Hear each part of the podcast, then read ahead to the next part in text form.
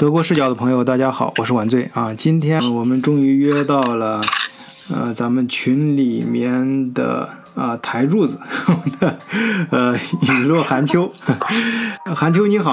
哎，你好，晚醉。啊，呃，在群里面大家都看到，就是你去过的地方比较多，而且呢，也呃，关于很多事情呢，发表的观点也非常的犀利啊，给大家都有深刻的印象。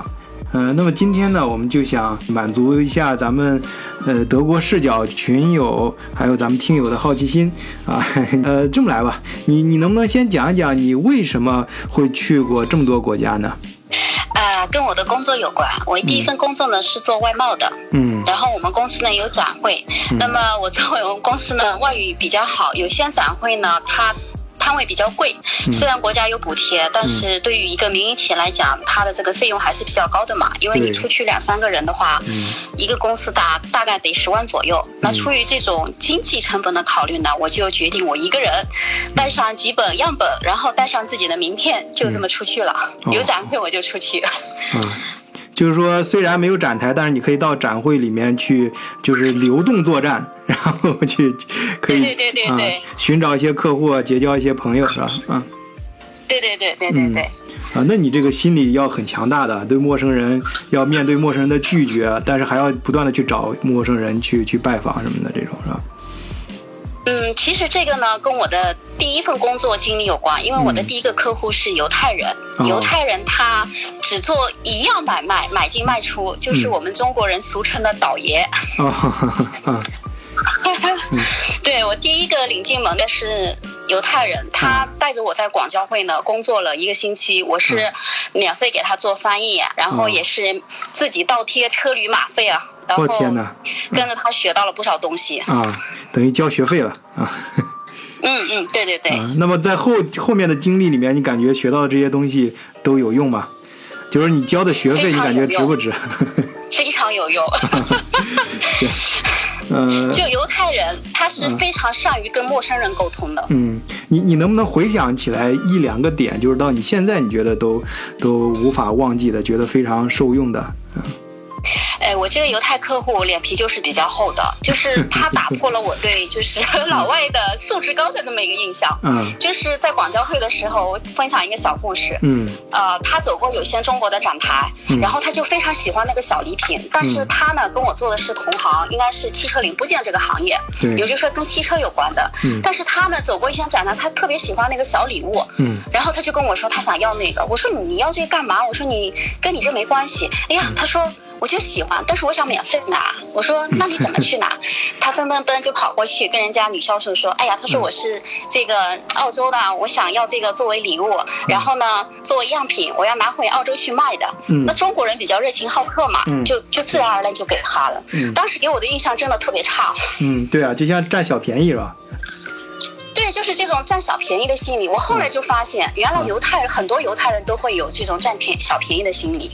不仅他一个，我接后面接触了很多很多个，都有。这个听上去好像不像是什么正面的教材啊。不，呃，或者我们换一个角度去看，这可能是一种无厘头。有的时候啊，这做生意啊，还真得需要这种。你刚才说那个脸皮厚啊，就是咱们俗话说的脸皮厚，呃，拉下来脸，拉放下来架子啊，甚至于做一些这种无厘头的事情啊，这拿着这样精神呢，呃，才能够去呃攫取到一些商业机会。我想咱们听友可能也有这样的经验啊，就是好像有些看似做大生意的什么这种大老板，哎，你会发从他身上的一些小事、小习惯里面发现，其实他还是挺喜欢 占小便宜的啊。用咱们的眼光来看，占小便宜的可能。那是人家比较务实啊，或者是咱们平常老百姓啊，身边肯定都有这样的朋友，就是，呃，整天就是呃大事呢做不来，小事呢又懒得做，或者不屑于去做，总之呢，最后就是没把事情做成。所以，呃，韩秋啊，我把你归纳的这些事儿啊，我更愿意把它看成是一种有常人心态的行动力。还有一个呢，就是也是犹太人，也是我第二个客户，也是这个犹太人跟我介绍了另外一个犹太人。嗯，他们犹太人之间是比较团结友好的。他说：“你看啊，这小姑娘很好。”他说：“她是做呃模具的，你看你有没有机会给他。那后来我跟这个犹太人呢，他是以色列一个大学的教授，我跟他虽然没做成生意，但是我从他身上学到了很多很多东西。嗯，就比如说怎么去跟供应供应商去谈判，我哪个价格给你多少的份额，然后他。他会用不同的方式就把你的价格往死里压，然后他同样一个项目，他会寻很多个供应商。嗯，就这些我都是跟他们犹太人学到的。嗯，对，这其实就是我刚才说的，像货比三家呀，什么这种大家都懂这个道理和方法，也都知道。但是你怎么在实践中运用？还有你要在，所以你你好多人就觉得这个，哎呀，这技巧太平常了，太那个什么的，懒得去用啊。其实，在生活中啊，这些看似很平常的一些小技巧啊，做生意的时候，呃，其实还是挺管用的。甚至有些大生意啊。也需要这种看似好像很简单、很平常不起眼的这种，呃方法啊，但关键是在于你的执行力啊，怎么去用？对，对对对对对。嗯，那么好，我 我又感觉我说话说多了，这个咱们听友啊，经常批评我这一点啊，这个批评的也对，呃，还是把更多的说话的时间交给咱们的。韩秋啊，韩秋，还是来聊一聊你都去过哪些国家吧？啊啊，反正咱们是录播啊，你不要太紧张，你就想到哪儿说到哪儿，爱说哪儿就说哪儿。啊，有自己出去旅游玩了的，也有自己就是作为纯粹想出去考察一下风土人情的。印象最深刻的是巴基斯坦。啊。巴基斯巴基斯坦啊，对对对对对，我我以为你要说什么欧洲啊，或者是美国啊，什么这种有名的地方呢？哎，这种也去过，包括德国的那个法兰克福展会，我也去过。嗯，呃，开车的时候还被警察抓住了，这个都记忆犹新的。啊，怎么怎么回？怎么被抓住的？因为我在德国开车的时候，对德国的交规也不是很明白。在法兰克福开车的时候呢，左转应该是比较慢的，但是我呢就。跟着前面那辆车开的比较快，就被警察拦下来了。拦下来以后，他就问我你是哪里的？我说我上海的。后来他就意思就是说你这个不行不行。然后警察德国警察那个英语不是特别好。嗯。后来呢，我就跟他说我说我是来看展会的，但是我迷路了。前面那车开的也很快，我我不认识路。后来警察他说那人家开的快跟你没关系。我说对对对，我说我对交规不是特别熟。后来他也没有给我开罚单，就让我走了。但是呢，很热情的告诉我。去那个法兰克福的展会应该怎么走？这个对我我对他印象也是比较深刻。啊，呃，对德国人印象也不错 吧？对对对对对。啊，那个其实刚才啊，你说话的时候，我脑子里一直在想巴基斯坦，因为我实在想不出那个地方有什么迷人的地方。你到底为什么对巴基斯坦印象这么深刻呢？深刻在他们的这个人文。嗯，包括它的整个环境，嗯，还有巴铁，就是跟我们中国这种特殊的友谊，嗯，嗯，这有没有什么发生过一些什么小事情啊？呃，让让你印象深刻的？当时我记得我住在一家五星级酒店，嗯然后我那个朋友开车呢，进出五星级酒店都要安检的，他的那个安检包括。引擎盖也要打开，后备箱也要打开，还要开车门看。不管你什么身份，只要进入那家五星级酒店，都要这么检查。嗯，好严格呀。呃，是因为当地治安环境不好是吧？是因为卡拉奇这个地方不是特别安全。卡拉奇这个地方。它以前是巴基斯坦的首都，那现在它已经就是旧旧首都嘛。它现在在新的首都在那个叫伊斯兰堡那个地方，但它作为一个旧首都的话，它这个地方跟阿富汗应该是比较靠近的，所以它的恐怖分子也是比较多。那么一般外交官派到卡拉奇的话，待遇明显比其他地方要高很多。因为危险太危险了是吧？工作环境恶劣。呃，有人说它是恐怖主义之都嘛？啊，恐怖主义。之都，天哪！那你在那个地方待的时候，是不是也是心惊胆战的啊？精神压力很大。哎，这个倒没有，因为我那个朋友他们是有军方的背景的。我出门的很少一个人偷偷溜出去了，但是唯一一次我从那个五星级酒店溜出去的时候，被他们发现了，是酒店的工作人员一路跟着我，嗯，就是等于保护我。然后他说你。在他们巴基斯坦，女性是不能单独出门的。你要单独出门的话，必须要有男的跟着你。是吗？哦天，嗯，他是他的这种民俗呀，还是因为安全方面？他一个是这种宗教吧，宗教的因素。第二个呢，他觉得中国这么一个女性一个人走在街上也确实不大方便。还有一个卡拉奇给我印象最深刻的就是满大街都是端着那个重型机枪的那些那些人，真的。那你那你在那个 见过这个架势啊？那你在那个地方有没有确实遇到过危险啊？或者是你见到过危险的事情发生？呃，有让我。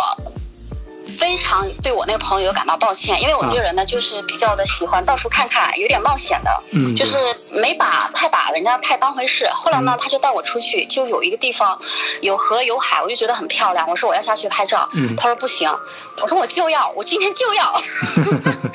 他说那行吧，那就让你去吧。去完了以后呢，因为我在巴基斯坦穿的是，啊。到膝盖的那个裙子，嗯，其实不太不太合适，但是也还穿了。到了那个边上，我大概就待了三分钟，我突然自己就有种不太安全的感觉。后来我那个朋友，因为有很多其他周围的人跟我涌过来嘛，我不知道他们是对这个外国人比较好奇，还是就是各种方面的因素，就让我感觉很很不心安。嗯，后来我那个朋友就从后面赶过来，一把就把我拉走了。嗯，拉走了以后坐到车上。开开车过五分钟以后，他告诉我，他说刚刚你去的那个地方真的是非常危险，他非常担心，因为在那个地方呢，大概我去之前的两个月，有人试图绑架中国人，哦，就是说用中国人作为人质，嗯，也是宗教跟宗教之间的那个冲突吧，嗯，然后他们想绑架中国人去威胁巴基斯坦的政府。哦，这样啊，那那这次总算是有惊无险呐，非常的。惊心动魄了，感觉，因为毕竟咱们是在那个 对这样子说啊，说着的话大家还可以，但是你要是身临其境的话，其实当时应该是非常危险的啊。事后想想非常害怕。嗯，好，哎，我们说这么说这个危险的事情，我们还是换一换一下啊，说稍轻松一点的。那你去过呃这些国家里面，你觉得呃最美的地方是哪儿？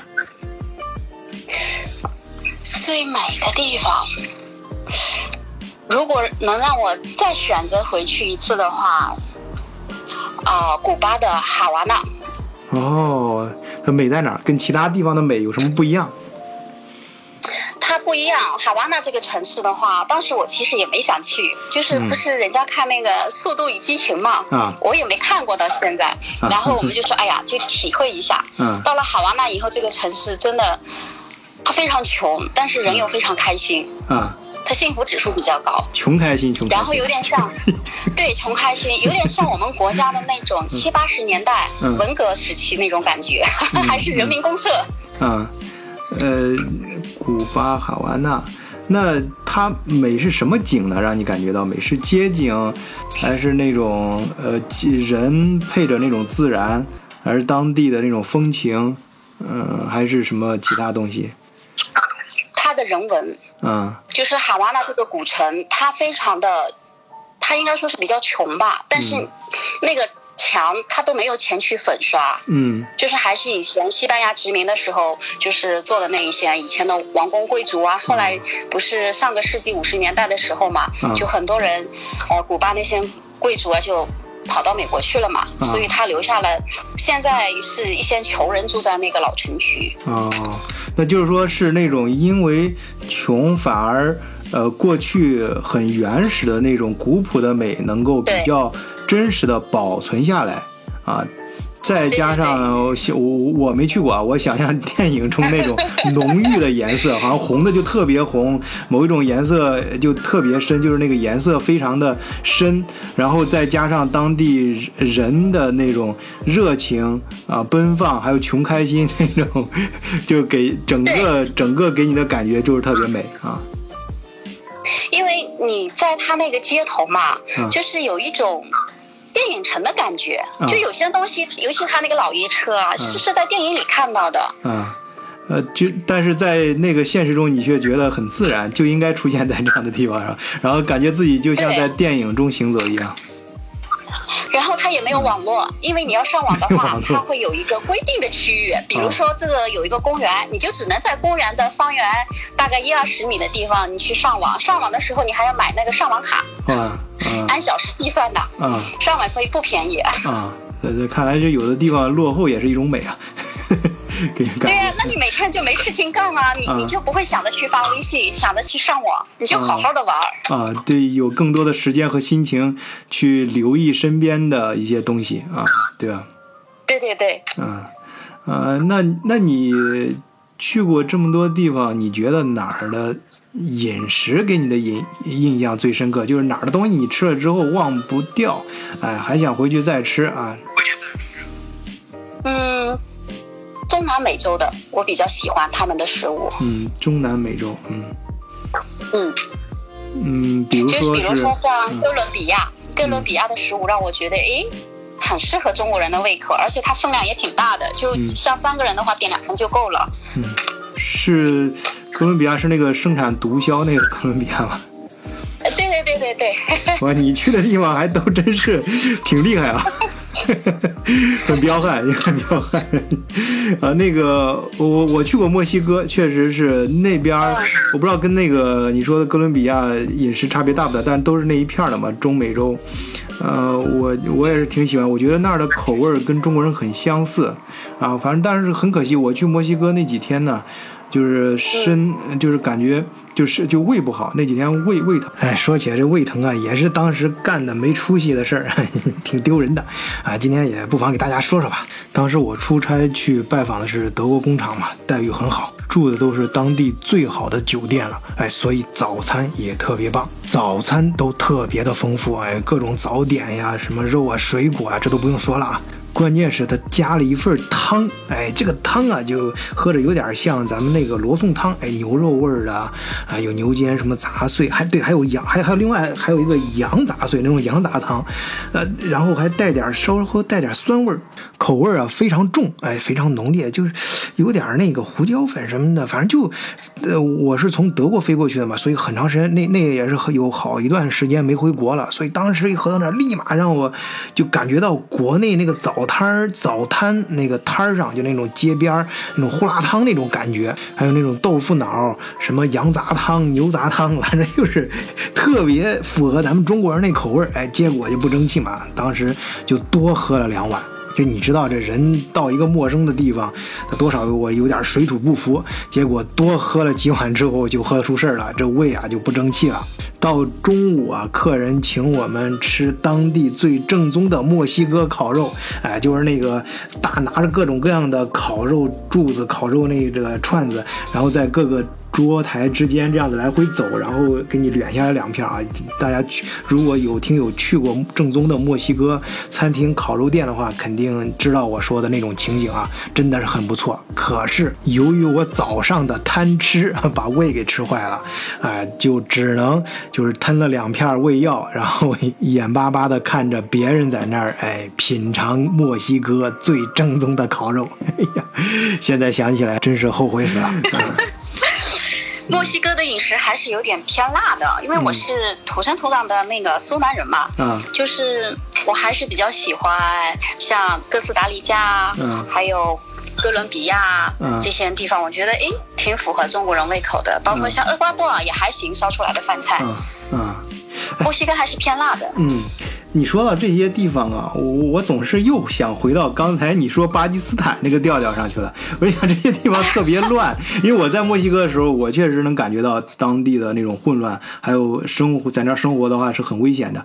你你在这些国家中间穿梭的时候，你没有遇到过什么很危险的事情吗？嗯。我没有遇到过，但是我还有很多，比如说在巴勒斯坦的时候，嗯呃，我晚上。胆子比较大，我从那五星级酒店跑出去，我站在路边遇到了一个当地的年轻人，然后他就我在那边拍那个清真寺，那清真寺很有特色，后来在拍的时候呢，那个人就跑过来跟我搭讪，我就没有理他。后来因为可能我这份工作有关系，做销售的嘛，比较会察言观色。后来我就看他就是过来过去人都跟他打招呼，应该说他人缘比较好。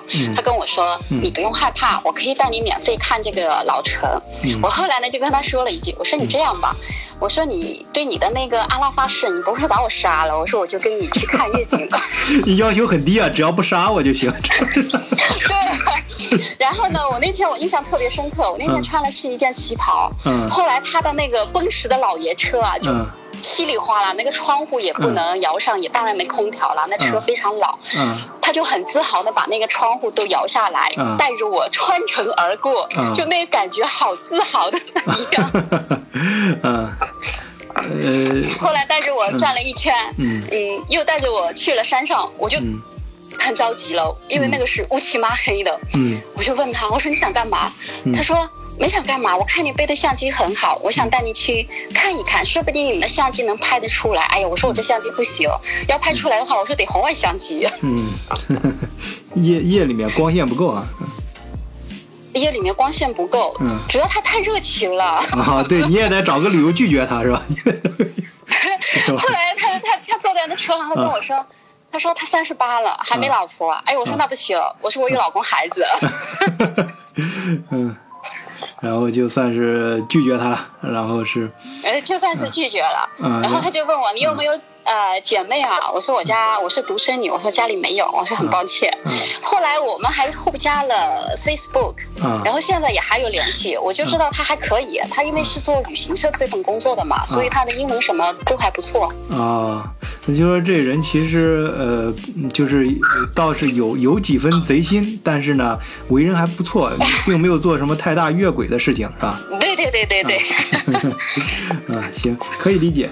呃，那你去过这些地方啊？呃，像呃吃的印象最深刻的景色，那么人呢？就在刚才我看你介绍的过程中，你应该对这个，那是不是也是哈瓦那的人最给你的印象就是最深刻？或者你觉得哪儿的人你最想说一说？呃，其实整个拉丁美洲来说的话，他的人都比较热情。嗯。但是古巴它这个地方，它是没有什么枪杀案啊、凶杀案啊、奸杀案这种，因为它还是社会主义国家嘛，相对来说比较安全。嗯。假如说他要做了坏事的话，他这一辈子所有的福利都取消了。哦，是这样吗？啊。对对对。嗯。啊，那呃，那如果你要是可以自由选择的话啊。你想生活在哪里？除了中国之外，假如你必须到国外去生活很长时间的话，你你最想在哪个地方生活？我想去哥斯达黎加，中美洲。中南美，哥斯达黎加这个国家，我老听说这地方，还真真就我，但是我脑子里完全没概念，我都不知道在哪个地方，在那儿。呃，以前去哥斯达黎加呢是比较远的，他要从美国中转。嗯。那么后来墨西哥墨航就墨西哥航空开了航线呢，就是可以飞到墨西哥城，嗯从墨西哥城飞到他的那个首都圣何塞。啊。大概飞五个多小时就到了。啊。总共也要三十个小时才能飞到。啊。呃，是美国人的后花园啊，是吗？呃，那那地方安全吗？我我第一是安全，非常安全，非常安全啊。呃，我怎么一一一一想到这种中美洲这些地方，我总觉得好像不怎么安全。呃。哥斯达黎加，它这个国家呢是比较特殊的，它是没有自己的军队，它呢同时也是美国人的后花园。美国有些州飞过来的话，飞机也就四到五个小时。嗯，然后它这个国家呢也可以是用美金的，就是说你带美金过去是不用换换任何东西，直接用美金消费。哦。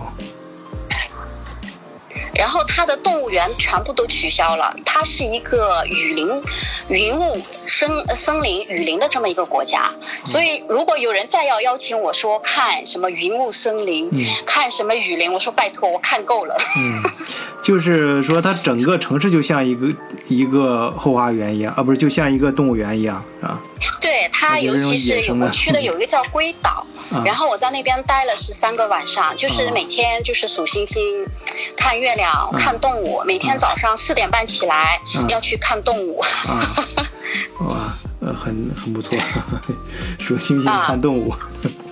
很好，尤其是很多欧洲的，我遇到很多欧洲的老外，比如说像荷兰啊、瑞士，我遇到一个荷兰姑娘，她跟我说她这是第三次去了，她第三次去的话，她要待满半年，嗯，就很多老外去，欧美的老外去的特别多，嗯，她就是真的很喜欢在那里常住，是吧？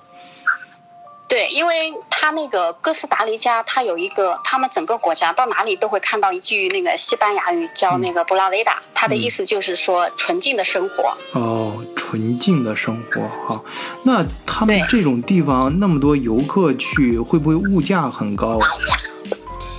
哎，这也就是人家美国人抱怨的，就是说说他这个地方啊，真贵，比美美国都贵。是这样，啊，那很自然，应该可以理解。嗯，他其实还是以还是以那个欧美的游客为多，中国去的不是特别多，因为一个是很贵，第二个路途遥远，三十多个小时。是啊，哎呀，我确实去中美中美洲很多地方都没有直飞，需要转机。来来回来折腾的，不过到那跟前之后，可能就觉得就值了。它的火山特别多，这么一个小国家，大概有七座火山吧？哇，七座还不八座？对。呃，那么好，今天呢，我刚才看了一下我之前写的提纲，本来是想跟韩秋啊聊一聊他去过哪些地方最美，哪些地方最好吃，哪些地方最好玩儿哎，结果人家绕了一圈，聊了聊。都是几个最危险的地方啊！但是这个意外呢，也有一个意外的惊喜，就是聊这些最危险地方的时候啊，韩秋总是谈笑风生。我相信大家也感觉到了，在这些每天都可能会发生枪击命案的地方，哎，韩秋却聊了一下他在这些地方的一些美好的经历。所以啊，我觉得这期内容也不错。那么我相信韩秋还有更多有意思的经历啊！希望啊听友呢可以加入我们德国视角的听呃听友群，哎，在咱们德国视角的社区里面群里面去跟韩秋继续交流，哎，继续聊啊！入群方法很简单，就是写在每期的简介里面加微信联络员木二零零幺四十二木就是月亮的英文拼写 M O O N 二零零幺四十二。好的，韩秋，那么啊，咱们要不今天呢就先聊到这里，下一次呢，啊，咱们看能不能再聊聊其他的区域，好吧？好呀，好呀。好，行，那谢谢你，韩秋，我们今天就聊到这 啊。呃，非常荣幸。啊，好，那今天就到这里，谢谢大家，再见。再见。